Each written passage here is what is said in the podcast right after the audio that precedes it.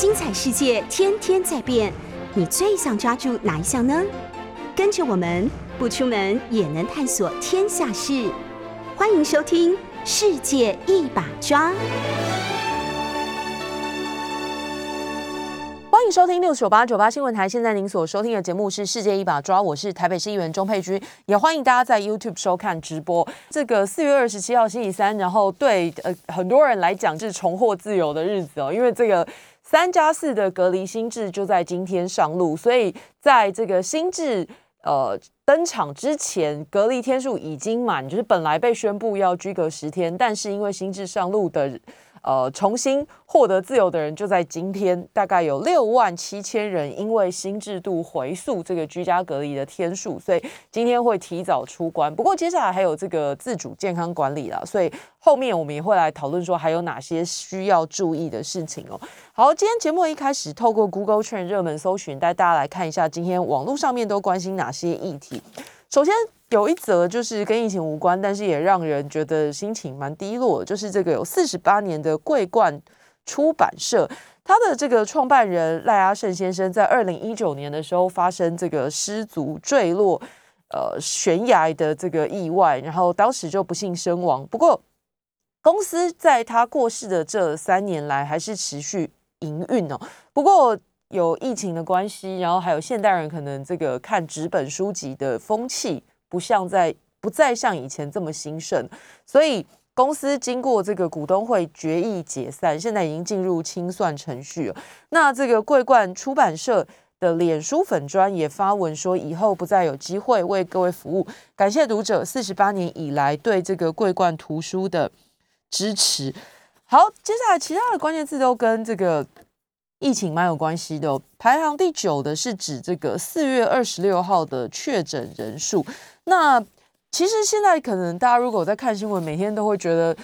有新的政策上路，每天做法都有不太一样哦。那呃，最大的明显的不同，应该就是这个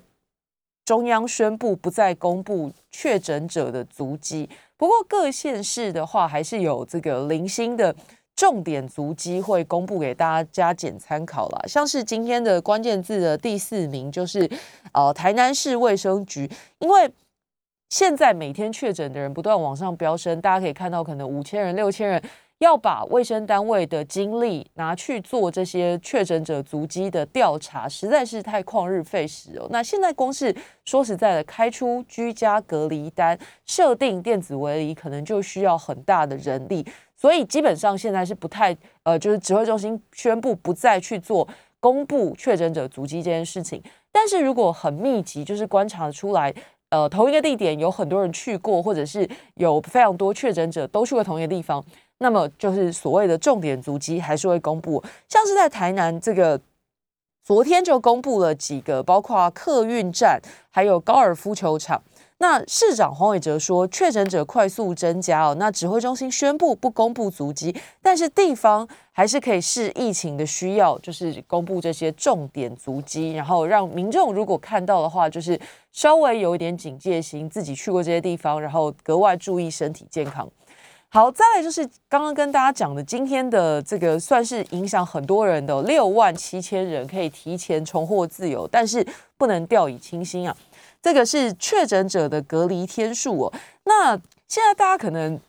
每天看新闻，有各种的居家，光是一个居家其实就分为三种哦，包括居家检疫、居家隔离，还有居家照护。这三种虽然都是在家里蹲，但是其实隔离的天数还有应该注意的事情都不一样，适用的对象当然也不相同。先讲现在可能很多人最多最多会遇到的就是这个居家隔离哦。那居家隔离就是确诊者的第一圈接触者，有密切接触的人，然后或者是跟居家隔离的这个呃跟居家照护的轻症确诊者同住的人。两种啦，就是第一，你跟确诊者密切接触；第二，就是你跟确诊者住在一起。这两种人都会要居家隔离。那么这种人，这些人就适用现在的新制，就是三加四天。前三天一人一间房间，而且是不能外出的。那么从这个后面的四天，就是自主健康管理，那必须要安排一次快筛。那如果是这个阴性的话，那就继续接下来就是四天的自主防疫。那另外居家照护是指。如果你确诊了，但是你是六十五岁，呃，已经放宽了，因为这个名嘴周玉蔻的关系。等一下，我们再来跟大家讲哦。原本是讲六十五岁以下，但是因为这个周女士她今年好像是六十八，后来指挥中心把这个标准放宽了，六十九岁以下，然后你没有协议透析的需求，没有怀孕，符合居家照护条件，就是比较身体健康比较稳定的人。可以在家里面，但是如果你是这个确诊者，因为这是居家照护嘛，所以你的这个隔离天数还是十加七啊。那十天以上必须是一人一户，然后这个呃不得外出。那最后一种就是前一阵子比较多，但最近可能数量没有这么多，就是从国外返台的人，那还是一样维持在十加七，而且是一人一户不得外出哦。那这个。自主健康管理的规定就是都一样，就是要自己监监测。不过这个倒没有要求这个快筛的天数是第五天跟第七天，倒不是天天，所以还略有不同那光是在家里就有这些差别，大概是现在这个不断调整防疫标准，大家可能会觉得比较麻烦的事情哦。那现在的。防疫政策想必大家已经很清楚，看起来已经几乎就是走向共存的这个角色了。那呃这个角度了。那这个前民进党立委沈富雄了，他昨天在脸书上面讲说，他去见了陈时中部长，然后当面跟他讨论这个现在的防疫政策。那沈富雄直言说，现在的防疫政策已经走到了一个转折点啊，就是大家会开始思考说，现在的防疫。政策到底是不是正确哦？那如果陈副总说，如果以香港、然后南韩、纽西兰的例子来看，台湾只要达到单日四万六千人确诊，只要三个星期，而且可能还会超过。那问题是什么呢？如果这个现在台北市呃跟新北市看起来对三加四的政策都不是那么买单哦。沈富雄认为说，他宁可站在他他是站在医生的角度来说，他宁可台湾的疫情是一下子冲上高峰，然后再瞬间下来，也不要每天像现在这样确诊的人数五六千不上不下。你说多，其实没有非常多，可是说少当然不少，因因为已经突破了这个四位数。那甚至接下来可能上看五位数到破万，那这样下去的话的影响是什么？这个疫情可能至少要大概两个半月才有办法降下来，甚至超过这个时间哦。所以这个他认为比较好的做法是急速的上升，然后急速的降有望降下来。那像现在这样，可能就是时间会拉得很长。那防疫之前也常跟大家讲，就是台湾的防疫。无可避免的跟政治紧紧的结合，尤其是今年非常特别，因为刚好是这个九合一大选年，所以加上我们的防疫指挥官，呃，除了被拱去选的呼声，坦白说蛮高的，然后他个人也表达这个感觉有意愿，就是不排除，所以在这样的拉扯之下，陈时中的角色就变得非常微妙。当台湾正要迈向疫情的这个高峰，那有望呃。跳就是度过跟病毒共存的这一关的这个关键时期，可是却也正好是陈时中可能必须要离开这个防疫总指挥官去参选的时间点哦，所以这个是非常奇奇特的一个状况了。那大概在别的国家，现在看起来比较没有类似的情形可以参考了。那但是这个沈富雄沈大佬也很这个直白的说，呃，台北现在可能还是有很多人对。陈市中的防疫的实力啦，或者是用功的程度非常肯定，可是对他适不适合在这个时间点去选市长是有不同意见的。好，那反正时间点还没有到，传说中的六月还没有到，那就继续看下去。那很多人关心的，在网络上狂搜的，当然就是这个防疫保单哦。不晓得听众朋友有没有保到这个保单？那最近因为这个疫情。已经跟当时各保险公司设定的状况可能已经有很大的偏移，所以很多的保单都是要么不续保，要么就是收件的时间提前喊卡。昨天就有一张这个保诚人寿的一年期住院医疗健康保险，因为偏离的这个风险未纳量，所以本来是到五月底以前都可以保，那已经提前到昨天的下午五点半就截止收件了。那这个当然也会引发一些批评，因为很多的这个业务可能已经跟用户约好要去收件的时间，那现在看起来就临时喊卡保不到了。那保不到的原因，寿险公司说，因为当时定价的时候，就这个保单推出的售价采用的 COVID-19 发生率是参考二零二零年十二月全球染疫状况设定的。那保险公司说，那时候也还没有 Omicron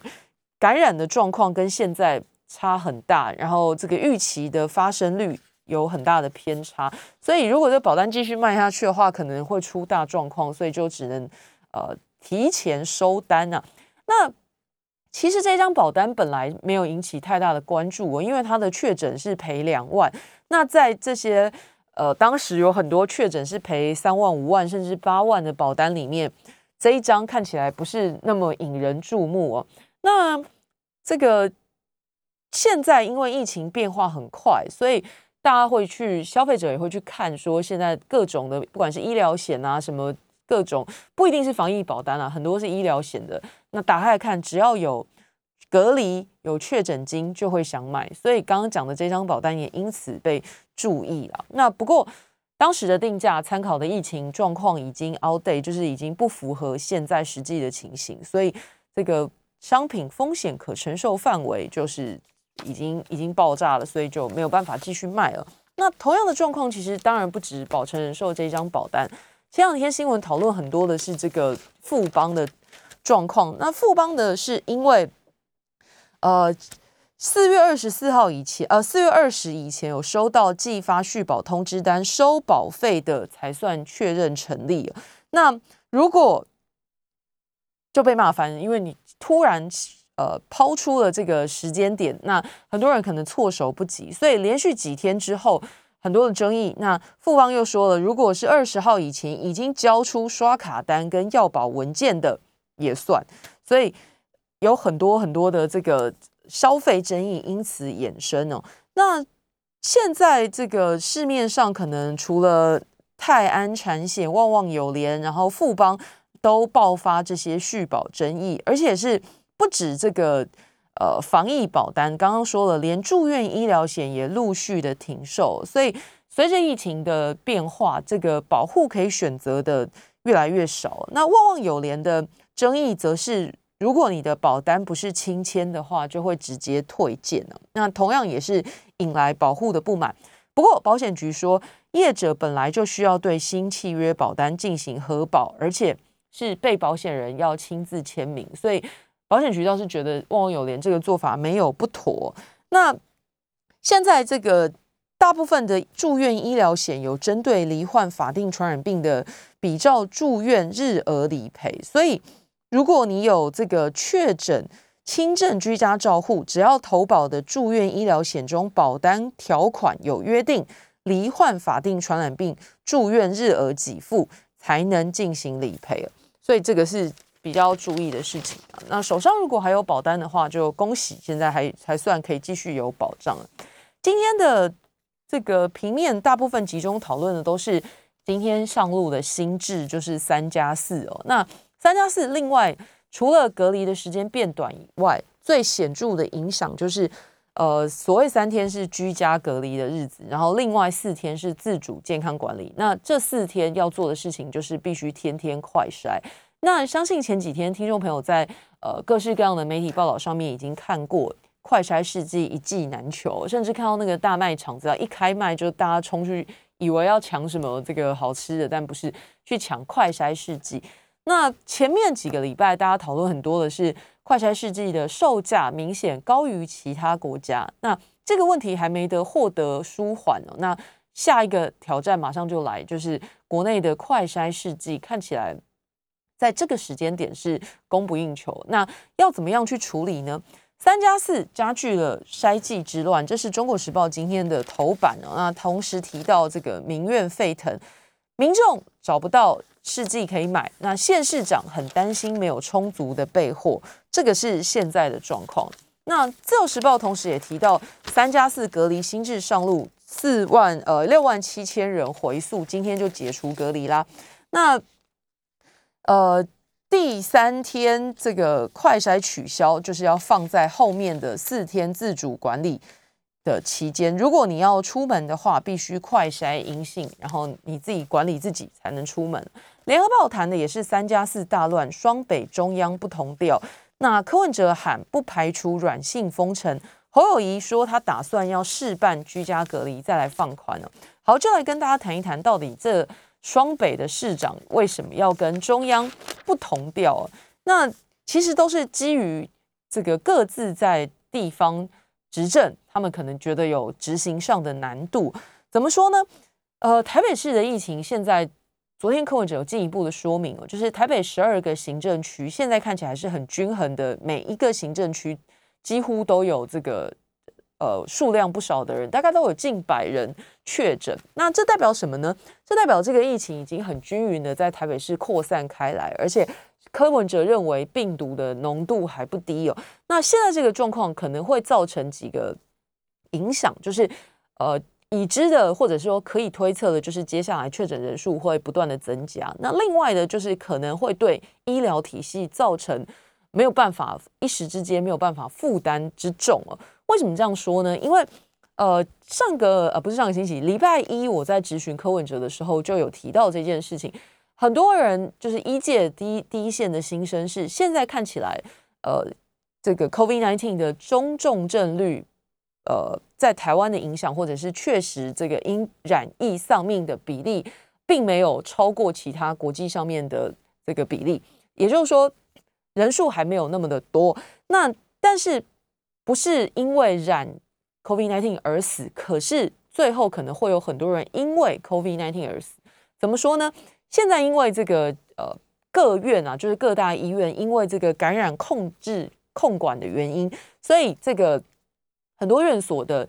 呃加护病房，就是 ICU 是不收治新的病患的。也就是说，会把很多人现在如果有紧急的医疗需求。我当然不是指那种大失血马上就要死掉那种，那种可能就是医院会做临时的处置，而是其他这个你说严重没有到即刻会丧命，但是也并不轻的，比如说实实际上就有很多例子，包括这种可能癌症然后必须要动刀的病患，那因为现在这个政策是加护病房不收治新患新病患，那需要全身麻醉的外科手术，可能就会因此被迫延期。或者是现在没有办法做，那这些这个手术的延后，当然对医师还有对这个病人跟病人的家属都是难以承受之重。可是这也很无奈，因为整个大方向的政策就是如此。那个别的医生、个别的病人都很难去突破这个规定。那你要说这个今天本来排定了一台这种癌症的手术，那本来他应该要在这个日期举行，可是因为呃，现在加护病房没有收治新的病患，那医院没有办法这个保留预备床位给全身麻醉的病患，所以把这个外科手术往后推延。那实际上会对这个病患造成什么样具体的影响，没有办法一一列出来。可是该做的手术被延后的时候，这个就算是外行人应该也可以推断吧，这个对病情。呃，绝对不会有帮助。我不敢说一定恶化，也许有机会持平，但是绝对不会有帮助。所以对病人、对病人家属、对医师来说，都是心理难以承受之重。这个是现在疫情，我认为对这个可能对呃其他的疾病，或者是对医疗资源上面分配冲击，可能会有比较大的影响。那事实上，这个状况去年就已经发生过，特别是。在这个三级警戒期间，那因为这个住院的控管也是变严，那时候大家记忆犹新。那有很多本来排定在五六月、六月、七月要动手术的人，那都没有办法，都延期了。那这些人，这个假设在这段时间里面，这个疾病加剧，然后后来这个过世，这些人数没有办法被纳入在这个新冠肺炎疫情里面过世的人数里面。所以实际上，我刚刚说了。因为新染染了新冠肺炎而死的人数，还有很大一块是因为新冠肺炎而死，但是没有被统计到，没有办法被全部算进去的人，这个是现在大家所担心的事情哦。那柯文哲担心的事是，台北的疫情如果起来的话，他必须要保持足够的医疗能源，一直到这个他认为比较平稳的时候。那怎么保持呢？这个他昨天喊出了一个，其实我觉得，嗯，可能时间很急剧，所以也不算那么周全的说法。他说不排除软性封城啊。那其实，在这一段的防疫时间里面，大家对“封城”这两个字很敏感，一听到“封城”就就会跳脚。那什么叫软性封城？其实说穿了，只是一个概念，就希望大家减少不必要的外出。这个概念又跟去年这个三级警戒的时候有一点像，但是今年要执行起来，或者是说民众要有这样的这个呃忧患意识，可能没有去年来的容易哦。所以说归说，但是实际上执行，我觉得看起来是两两两两套标准的。最简单的比较就这样说好了，去年在这种还没有真的三级警戒之前。可是大家已经因为疫情窜升，然后因为有人染疫过世，呃，自主的取消了很多的活动。那去年几乎这个母亲节也是在五月，就是差不多这个现在这个时间点，四月下旬五月初，去年的活动是提前民众或者是这个基层都已经主动的取消。可是今年一直到现在哦，就是今天已经是四月二十七号了。我今天早上看了一下，这个周末在我选区的母亲节活动。九成九都还是照常举办啊。那虽然因为市政府之前的一些调整，就是说不能吃东西啦，不能唱歌跳舞，只能发。可是，一发下去，其实还是会有几百人，就是在这种同一个场所里面短时间的接触。那会不会因为母亲节又造成疫情的下一波变化？先进一段广告，马上回来。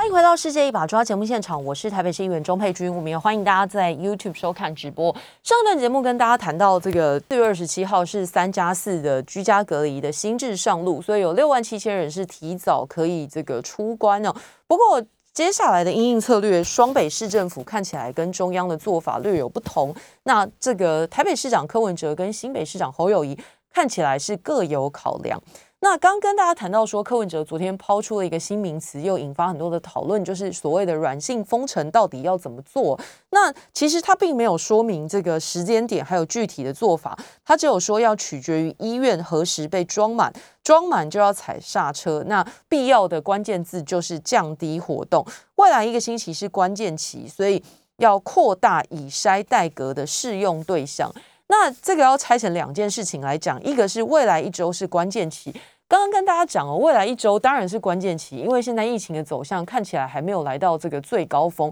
每天都会增加的情况之下，不管是这个居家隔离的人，或者是呃确诊的人，想必都会同步的增加。那在这个情况之下，市长说软性封城的要件是降低活动，所以昨天在议会有很广泛的讨论，就是呃。包括我们自己这个国民党团，今天可能也会具体的跟市长建议这件事情哦，因为今天下午柯文哲要到议会进行今年的追加减预算报告询答，所以估计大家会对软性封城这件事情有更进一步的这个跟市长的讨论。所以未来一周，既然市长已经觉得是关键期，而且呃应该要降低活动量，那么台北市各地。遍地开花的母亲节活动会不会受到影响？这个要看市政府能不能拿出一个标准来。因为在先前的第一波调整的时候，呃，民政局就主管这些里长里办业务的是民政局。那民政局的考量是，呃，大概在三四三月左右开的会，就是里长都倾向要办，因为今年这个第一选举年嘛。那第二就是已经很久没有办比较大型的活动，所以呃，里办都倾向要办母亲节活动。那么因为疫情开始有逐渐升温的趋势，所以市政府就要求这个里长在办母亲节活动的时候，不能再像过去一样啊，这个地方妈妈排舞来跳个舞啦。然后因为跳舞一定化妆会戴脱口罩嘛，这样。那再来就是唱歌，唱歌可能也会脱口罩。那再来就是园游会最常见的形式，一定很多小吃摊位。那你可能边走边吃，一边聊天，那又增加了这个传染机会。所以当时的折中做法是说，可以办母亲节活动，但是唱歌、跳舞、吃东西一律禁止。可是接下来就就上个礼拜已经开始有办母亲节，我已经大概去了一一两场了。那现场的观察是确实。呃，里办公室基层也也很努力的想要把这种这个接触的状况降到最低，接触的时间压到最少，但是不能避免的还是会有接触。比如说，你安排在户外的空间发东西，最常见就发康乃馨嘛。那每一个人经过这个柜台拿花，大概其实也不会超过五秒左右啦。但是，呃，你还是会有排队的时间哦。那你说这个几百人在排队，要拉出每个人的社交距离，这确实是有难度。礼办公室派出再多的人来，可能都很难做到，就要靠民众自己的这种呃防疫的作为。但是，与其这样，你不如既然你已经讲未来一周是关键期，然后同时你也认为这个减少活动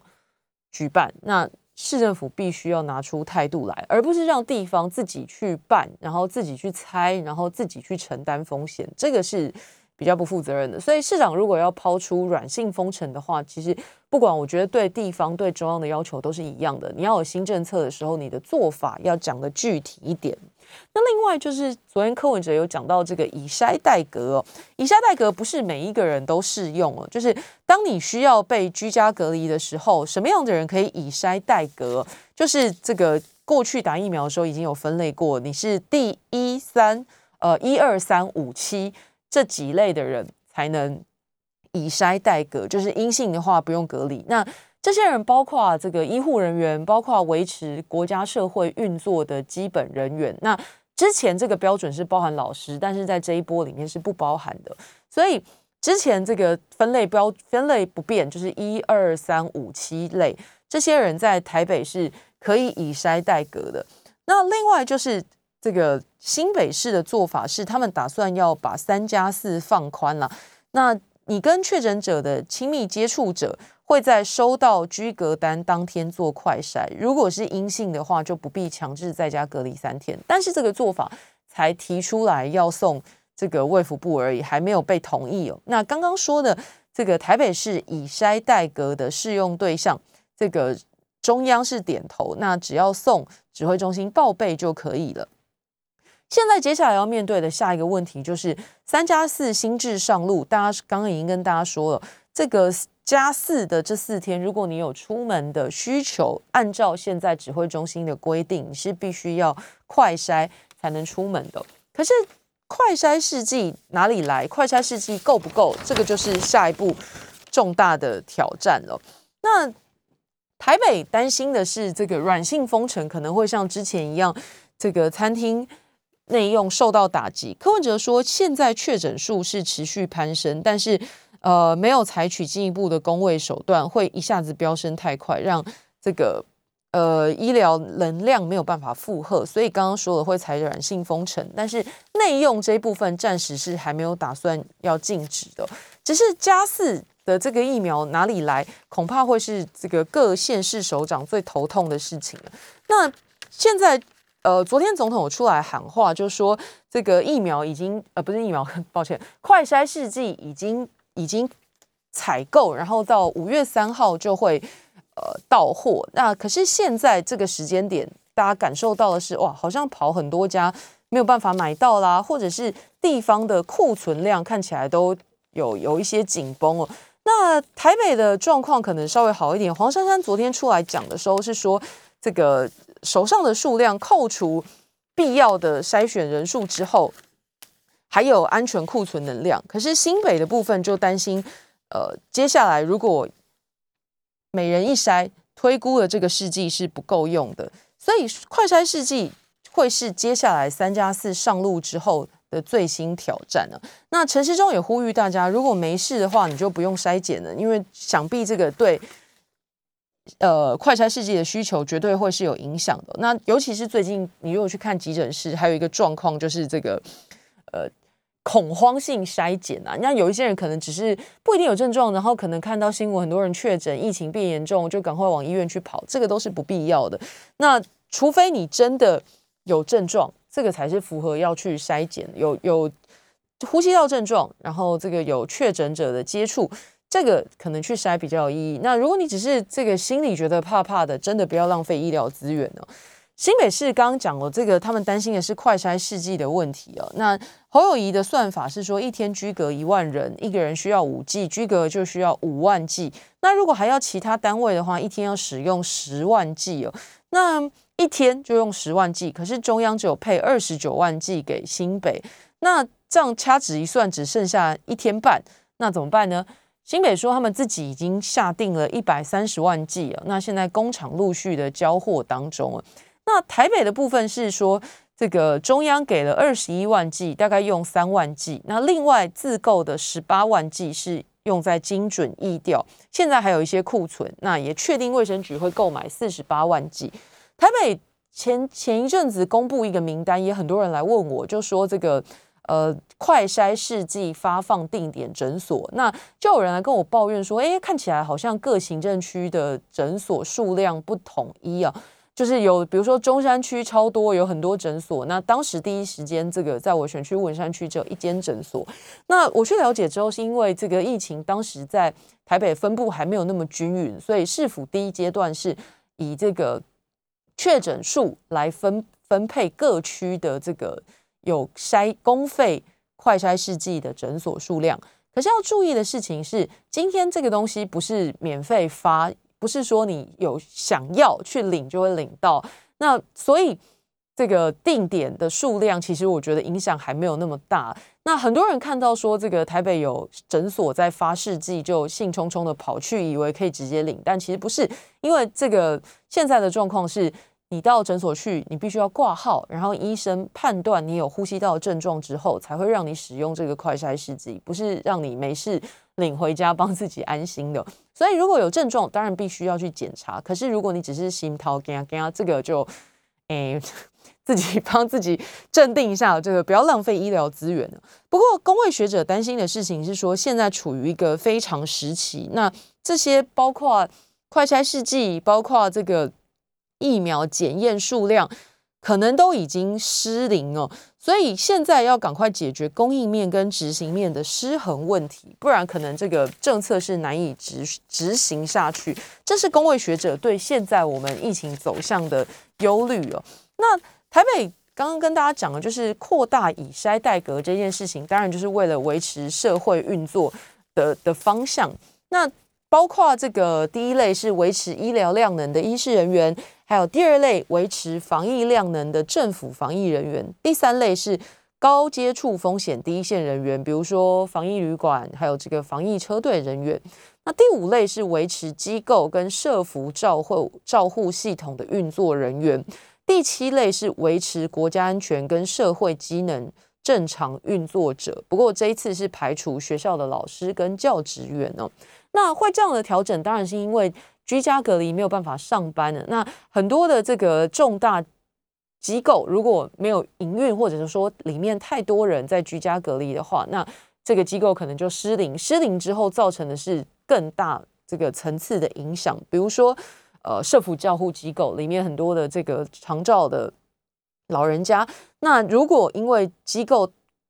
太多人在居家隔离，然后没有办法。继续营运必须要暂时性的关闭，那里面的这个接受照护的老人受受雇者可能就会受到很大影响，完全没有应变方式。所以以筛代隔就是希望维持基本的社会运作不会受到影响，有这样子的调整啊。那另外就是还希望争取一点时间哦，什么时间呢？现在小朋友的疫苗已经开放可以这个打，不过看起来家长的信心并没有那么的充足哦。那儿童打莫德纳在台北市已经开始做了意愿调查，不过不到一半的家长同意，不到一半的家长表示有意愿施打。那到底是对疫情的考量，还是对疫苗的考量？先进一段广告，马上回来。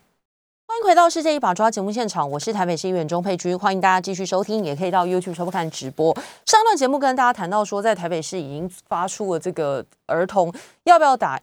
疫苗的意愿通知书、意愿调查书给家长那这个现在统计结果是，这个想要打莫德纳疫苗的学童只有百分之四十八点五。那现在的这个卫福部说，现在的疫苗儿童疫苗只有莫德纳，不过已经在。呃，采购当中啦，只是进货的时间哦还不确定，这样就是辉瑞 B N T 会一定会进，但是现在还还不确定什么时候来。那家长如果担心副作用的问题的话，先勾不愿意接种没关系，就是之后有机会还是可以打，就是不会说你现在勾不想打，以后就真的永远没得打，倒也不会。那前一阵子开始宣布说，六到十一岁儿童打莫德纳之后。就有很多的讨论，究竟是儿童适合打莫德纳，还是因为我们只有莫德纳，所以才开放小朋友打？那现在还是两派论战。那不过家长的意愿，这个就很很明显可以看出来，大家对这件事情还是蛮有顾虑的。现在这个台北市的部分收回了九十五所学校的问卷，那有意愿打的还不到一半。接下来这个。其他县市也会开始发意愿书了，那就是来调查家长的看法。那确实在这个学校家长，然后还有老师之间，因为防疫的关系，这个衍生的问题超级多。像是这个新制上路四加三的，呃，三加四的这个新制上路之后，就有学校的做法。昨天我就开始接到电话，就是家长就在问，因为原本居家隔离是十加七。那你解除隔离之后到学校还有七天的时间，你只可以在原班级上课，就是自主管理期间，在原本制度里面，那七天你只可以在原班级上课，不能去参加呃安心班或者是课后辅导这些要换教室的社团活动也不行。那昨天就开始有家长问说，哎，那既然缩短到三加四哦，那后面的加四到底还要不要跟之前一样？就是呃，其他的活动也必须受到影响啦，还是说已经可以正常的恢复，把三加四通通纳入之前的七天里面哦？这听起来很复杂，很多数字。好了，那台北市已经统一在这个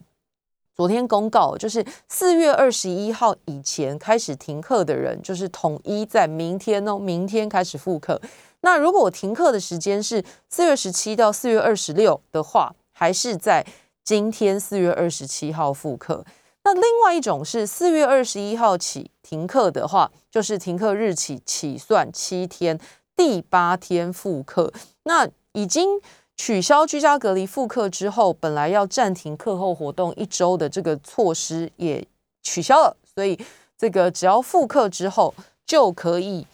恢复课后活动的上课。所以学校对学生的标准是又稍微严格了一点。那这个确实是。你家里有孩子正在读书的人，才会才会去注意到这个比较多的细节。那三加四这件事情，这样在行政层面上面还会造成什么样的问题呢？如果你身边有这个在居家隔离，或者是可能要居家隔离，或者已经被居家隔离的人，你大概就这几天会很明确的遇到这个状况，就是。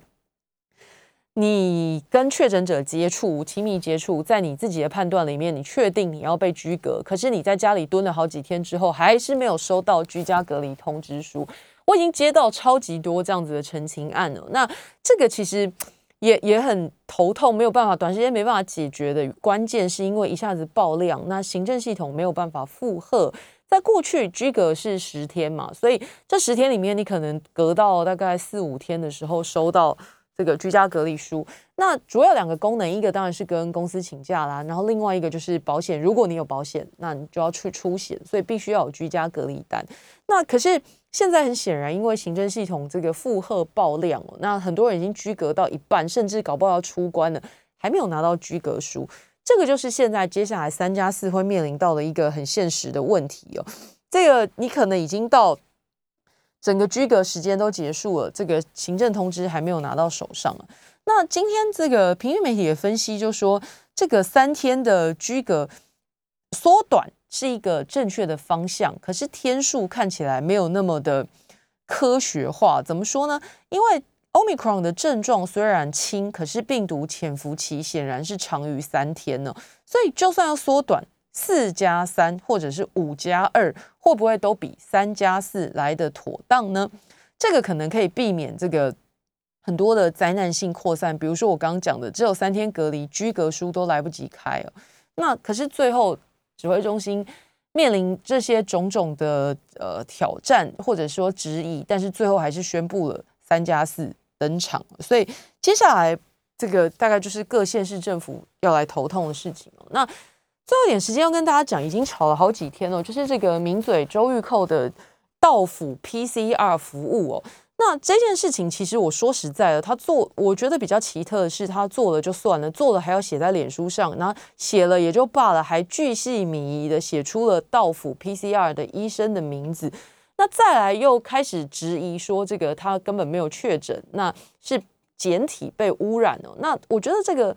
一环就是每天这个。状况不断推进，说实在的，我觉得真心浪费医疗资源呢。那在最一开始的时候，已经跟大家讲了，就是现在就是一个医疗资源紧绷的时候。那因为防疫感染管控的关系，有很多的这个医疗处置或医疗作为都被迫延期的同时，你已经可以想象，到底我们医护已经被逼到多紧哦。特别是刚刚跟你讲的，就算已经要被居隔，都还可以以筛代隔，就是以筛。快筛，然后让他不用被隔离，那你就知道现在医疗体系已经来到多么紧绷的时候。可是这个很遗憾，看到周玉蔻身为资深的媒体人，但是仍然在他自己有需求的时候，其实他一直说这不是特权哦。但是我就问一件事：礼拜一问柯文哲市长，问卫生局，到底什么样的人可以到府去做 PCR？周玉蔻不断告诉大家说。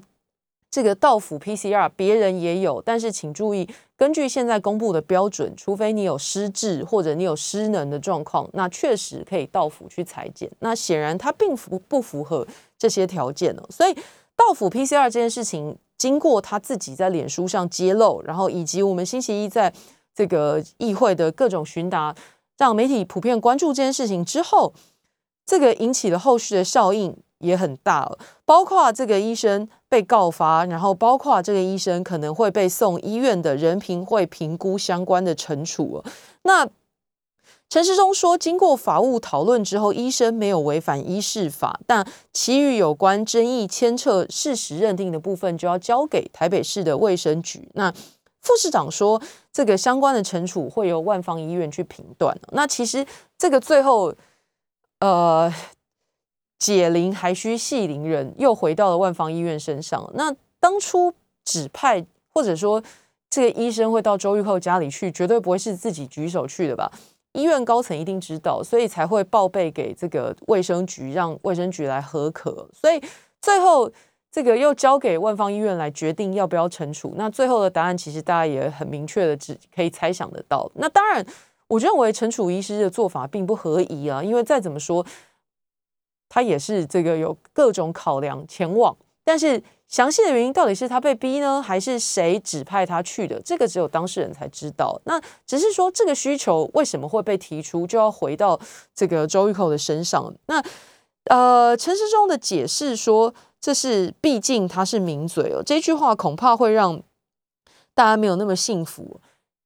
最关键的事情是在后来的延伸的发展哦，就是这个周玉蔻女士。呃，根据自己检测的结果，他主张说，当时在新北市呃确诊之后，他自己连续快筛十次，再加上第二次 PCR 都是阴性，所以周玉蔻女士自己推论出来，她是因为检体被污染，所以才会得到确诊的结论呢。那这个我就直接问柯文哲，柯文哲说，这个显然不太符合他对医学上面的常识的理解。如果真的要讲的话，这种。病毒数一开始就 CT 值很高，然后接下来都验不到的状况，还比较可能是他在被发现的时候就已经是感染的末期，也就是快要康复的时候。那换句话说，他可能早就已经是社区的黑数，有没有传染给更多的人不得而知哦。只是在这一波的乱象当中，呃，也衍生了更多的讨论：特权是不是在这种医疗体系紧绷的时候更应该要被杜绝的呢？我们下个星期再见喽，拜拜。